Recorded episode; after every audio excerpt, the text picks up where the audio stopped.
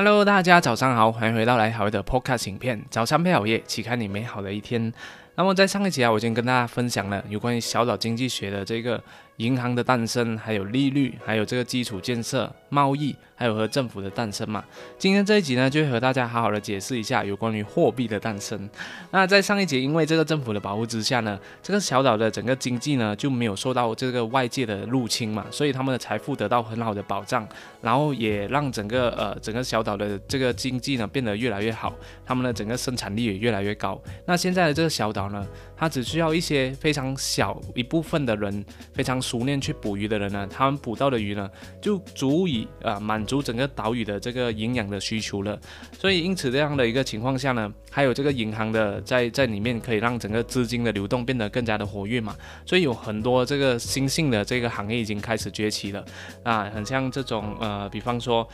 小屋装修公司，然后物资医院，还有这种自古公司等等的，就开始呃应运而生，所以就非常蓬勃的发展，整个小岛是非常的繁荣的。那直到有一次呢，就有一个议员他就发现到，人们有一个共同的行为，就是大家都很喜欢免费的东西。那这个议员他叫做法兰基。他就发现到很大家都很讨厌这种税务要被征税，然后很喜欢一些可以得到免费的东西，所以呢，他就趁这一次的机会呢，他就觉得，嗯，这或许就是我上位的一个机会了。所以有一次的这个风暴过后，就是风暴破坏了他们这个岛上的一些屋子啊，让很多人就是无家可归，让他们就是非常的饥饿。然后呢，这时候呢，他们就在一次的这个呃竞选的这个总统竞选的礼拜之上呢。这个法兰基就承诺出，哎，我会帮你们重建你们的屋子，然后你们所有的费用呢，是由我政府的这个税务所来承担的。然后另外一个竞争对手呢，就是他就会说，哎，我只承诺好好的管理好岛上的所有的积蓄，那我不会干涉你们公民自由的这些权利的。OK，所以毫无悬念的，这个法兰基他就顺利当上当选了，就变成了那个总统了嘛，因为。他承诺给这些岛民 这些免费的东西嘛，但是他当选之后，其实并没有改变，没有办法改变这个现状，因为呢，岛上呢都没有足够的这个储蓄来去支撑他提出的这个重建的这个计划嘛。OK，所以这时候呢，反正就想到一个计划，就是说，嗯，我们可以发行一个东西，它叫做鱼帮储备券。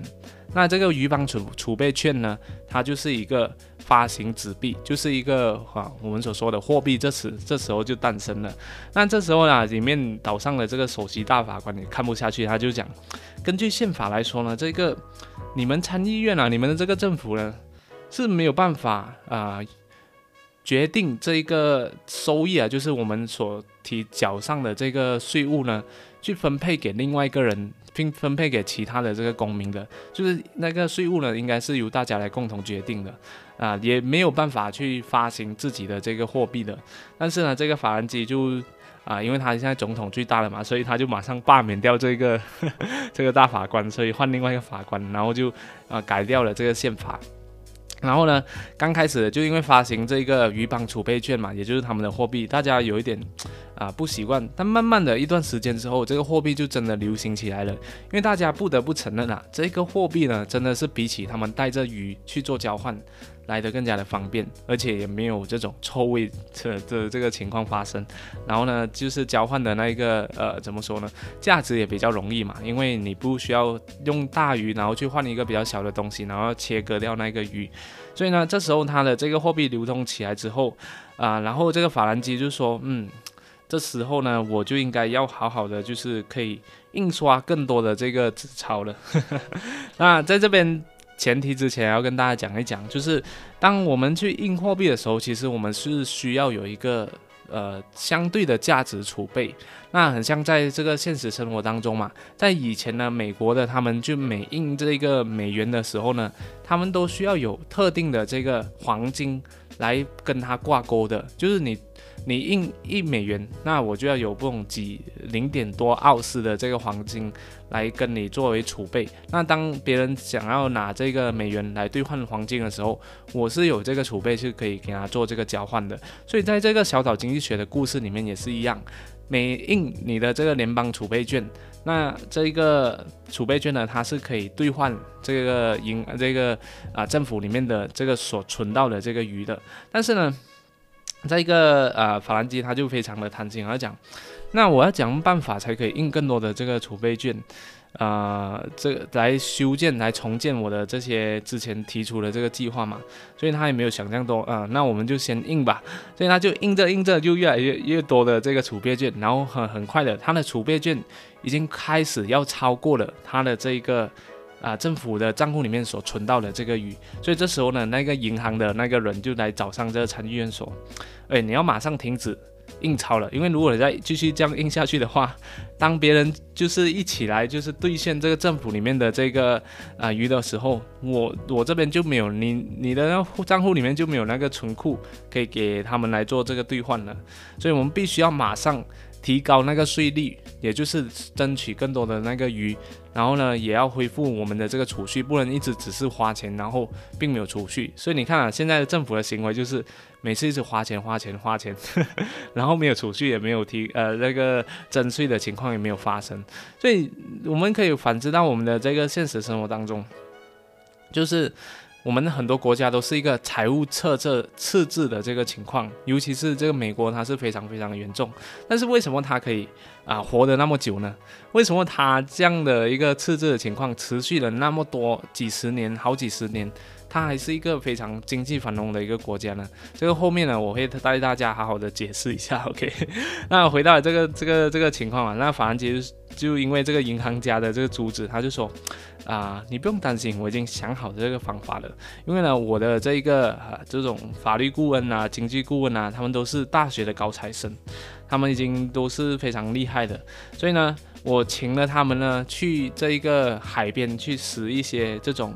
啊，垃圾的鱼啊，或者是一些鱼骨啊，然后把它粘合起来，就是把它们切割，然后再拼接，再粘合，然后再跟它缝纫起来。那么人家看起来就会像是一个真的鱼一样。这样呢，我们每抓三条鱼呢，其实我们是可以把它变成四条鱼的，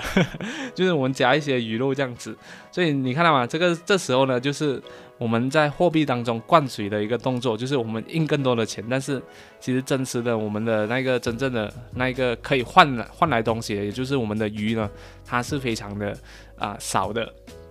所以这样的一个魔法呢，啊，让这个法兰基就可以嗯蒙混过去。所以呢，原本你抓十条鱼，那么你是需要给这个十个联邦储备券嘛？那现在呢，你抓十条鱼呢，你是可以给到。啊，十多个这个联邦储储备券的，因为为什么？因为他把这些鱼呢，把它变得更加的小一点，然后把它切割割更加小一点，然后就可以多生产出更多的。本来抓到十条鱼，它可以生产出啊十多条鱼这样的一个情况，所以那个鱼呢，就比起这个原本的鱼呢小百分之十这样子。那因为他们做这样的一个一个一个动作嘛，所以这时候呢。啊，开始这个货币的贬值就发生了，因为他们需要有更多的钱来去做这个，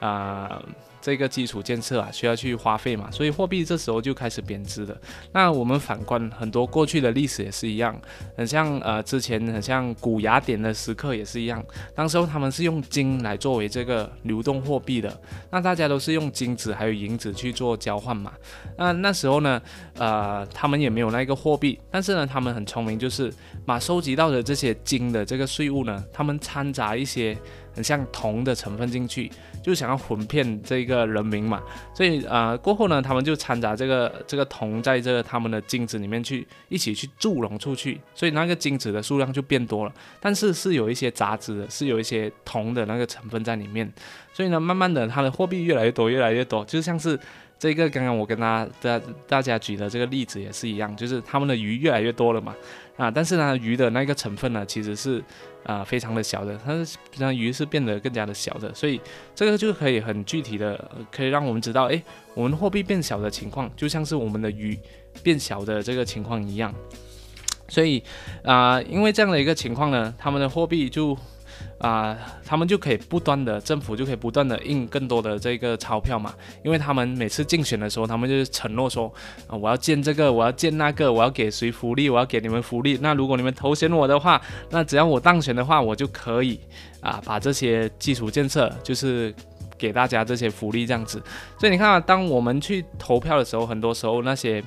啊竞选者，他们都会一直讲，哎。我要起什么？我要起什么？所以很多我们在现实生活中的这些选民，我会觉得哇，这个政府很好，我们的这一个啊财富呃，可我们可以得到很多的福利啊，然后就快快点投投他。但其实你要反观来回想一想，其实这样的一个情况下，他们在花着我们后代的这个钱，就是我们的钱会越来越小，越来越小，因为他们印更多的钱去为了。支持这个基础建设，是为了赢得他们的这个选票，所以这样的一个情况下呢，其实我们是在让我们的下一代呢是变得更加的，变得更加的穷了，因为他们的他们可以花的钱呢是变得越来越小的，所以这时候呢，啊，我很多时候我们在投票的时候，我们要好好的看一看，诶，这个政府这个议员啊，他们的这个政策到底是不是惠及这个经济的发展呢？那如果只是纯粹的给福利，但是并没有对我们的这个后代呢很好的去可以给他们福利的话，那呃很好的去呃让整个经济得到良性的发展的话，其实这个政治人物呢，他只是一个短期者。那通常情况下，大家这种搞政治的这些人呢，都是非常短期的。他只要诶，只要这个当选期呃我当选了，那那我那就可以，他根本就不管那个后续我们的下一代到底是怎样过的嘛。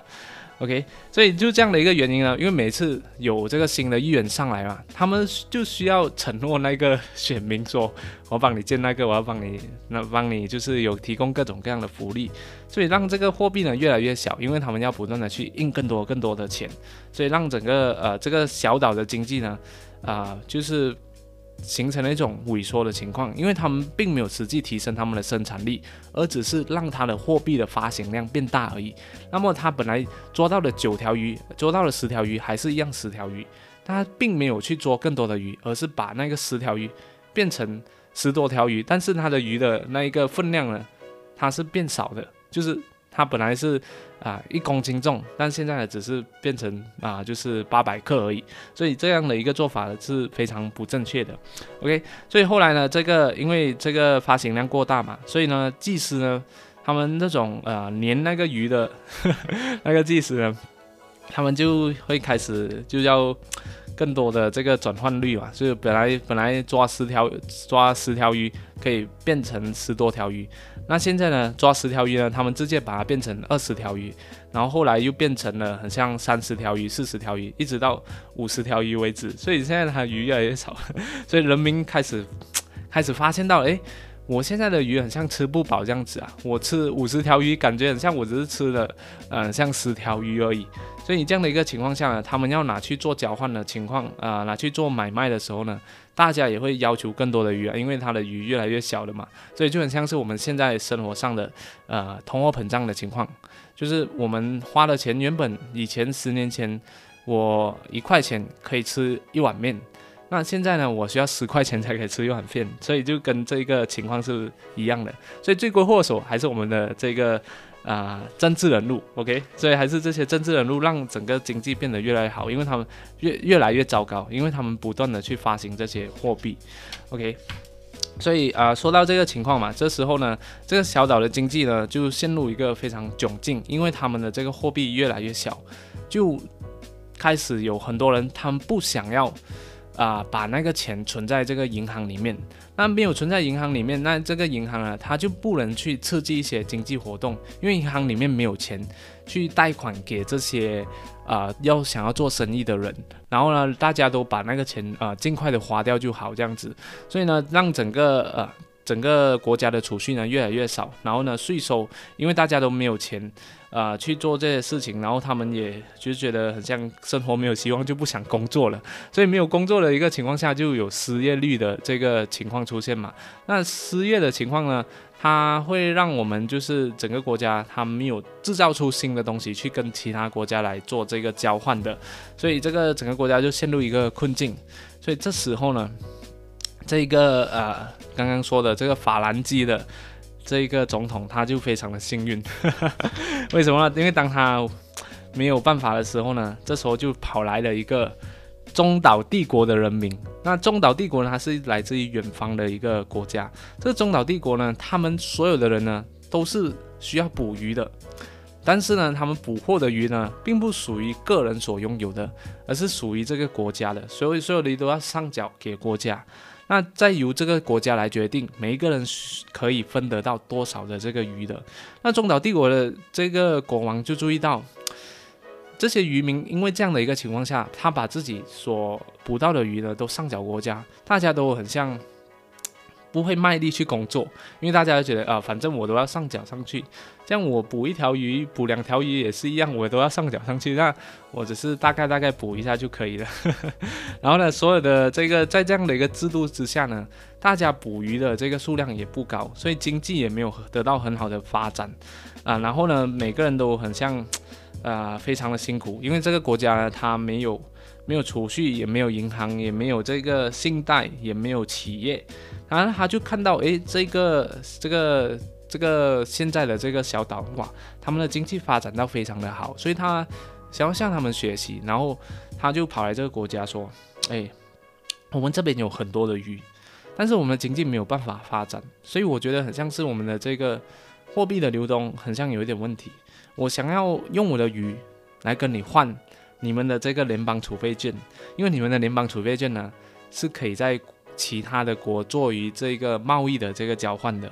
所以呢，这时候那个 那个法兰就觉得天下天下掉下来的馅饼这样子，他就开始哎，好啊，那没有问题啊，这个呃我是可以答应你的这个要求的，那我就把我的我们的联邦储备券交给你，然后你们给我鱼啊，所以这时候呢就是。啊，集雪中送炭。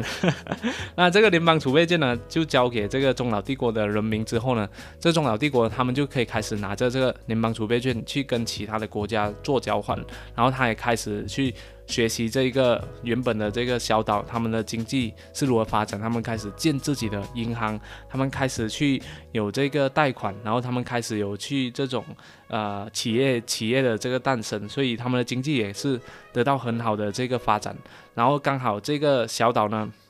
他因为收到这个中岛帝国的这个鱼呢，他们解决了他们的这个问题，他们已经有东西是可以。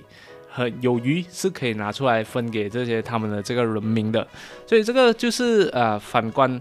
呃像我们现实生活当中啊，这个就很像是呃这个美中美的这一个关系嘛，所以大多数人都是会觉得很像中美很像是互利互惠的关系，就是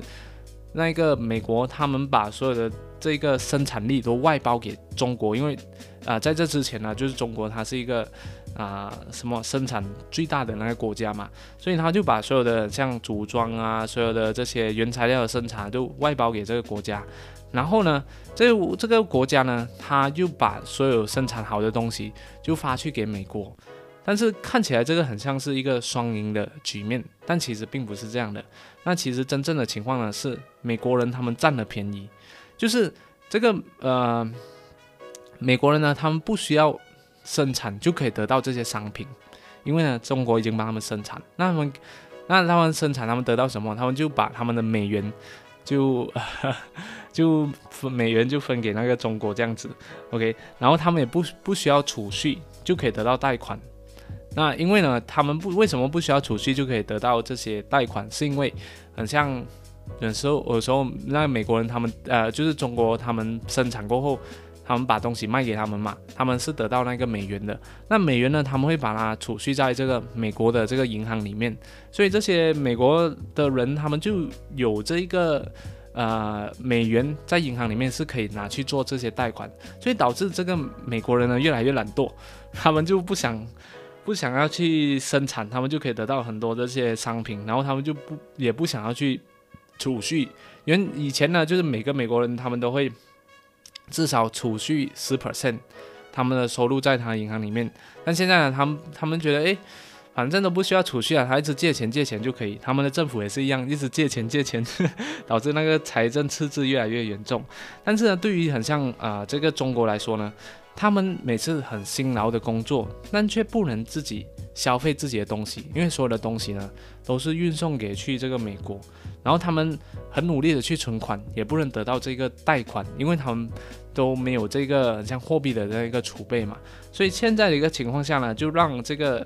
美国它占了很多国家的便便宜，因为它的这个美元的地位，就是大家都在用这个美元嘛，所以大家每一个国家他们要有一个储备。那他们的这个储备到底是什么？就是美元。所以你看啊，不管是马来西亚还是台湾啊，还是香港啊、日本等等的这些国家，全部都有一个美元的外汇储备。那这个外汇储储备呢，就是让他们用来这个国际上的做这样的一个交易汇差的这个交易，然后同时也是可以啊，就是让啊和有些投资者他们想要进入一些国家的时候，他们可以有这个地方是可以做这个兑换的。所以。啊，因为这个一个这个原因呢，美国他就不断的去享受，不断的去这个借更多的贷款来进来。那他把这些贷款呢，也同时卖给其他的国家，就是他卖给其他国家就变成这个美国的国债嘛。所以美国的国债他们就很喜欢把它就是卖给其他国家。哎，要不要买？如果你买我的国债的话。那我在三十年到期的时候呢，我会给你更多的这个利息，所以他就不断的把自己的国债越滚越大，越滚越大，一直把这些国债卖给别人，卖给别人，那别人就去买他的美元，买他的美元这样子。那呃这样的一个情况下呢，让这个美国的这个债务呢越来越多，越来越多这样子，这个这个就财政赤字的这个情况就发生了。所以为什么啊美国到现在他都还没有这个？呃，通货膨胀变得非常的严重，或者是很像突然这个呃泡沫情况出现，是因为美元一直在主导着这个世界的这个地位，大家都要用美元嘛。所以，如果我今天我买了你的国债，我因为我买了你的国债之后，我是要用那个呃，我是用那个美元来来买的嘛。那如果今天我不想要还你这个美元的话，或者是我我现在马上兑换你的这个美国的国债，这样的一个情况下呢，就会导致那个美元的价格下跌。但最后我这个国家呢，我得到的还是一样是美元。那如果这个美元下跌，对我来说也是不好嘛，就就我像亏损了嘛。所以大家都是很像被绑架这样子，就买了它，你又不能很像特地对他说什么，因为如果你特地全部人一起。挤兑的话，那还是会导致这个美元下降。那我得到的那东西，最终会变得没有价值。所以大家于这样的一个情况下呢，一直让这个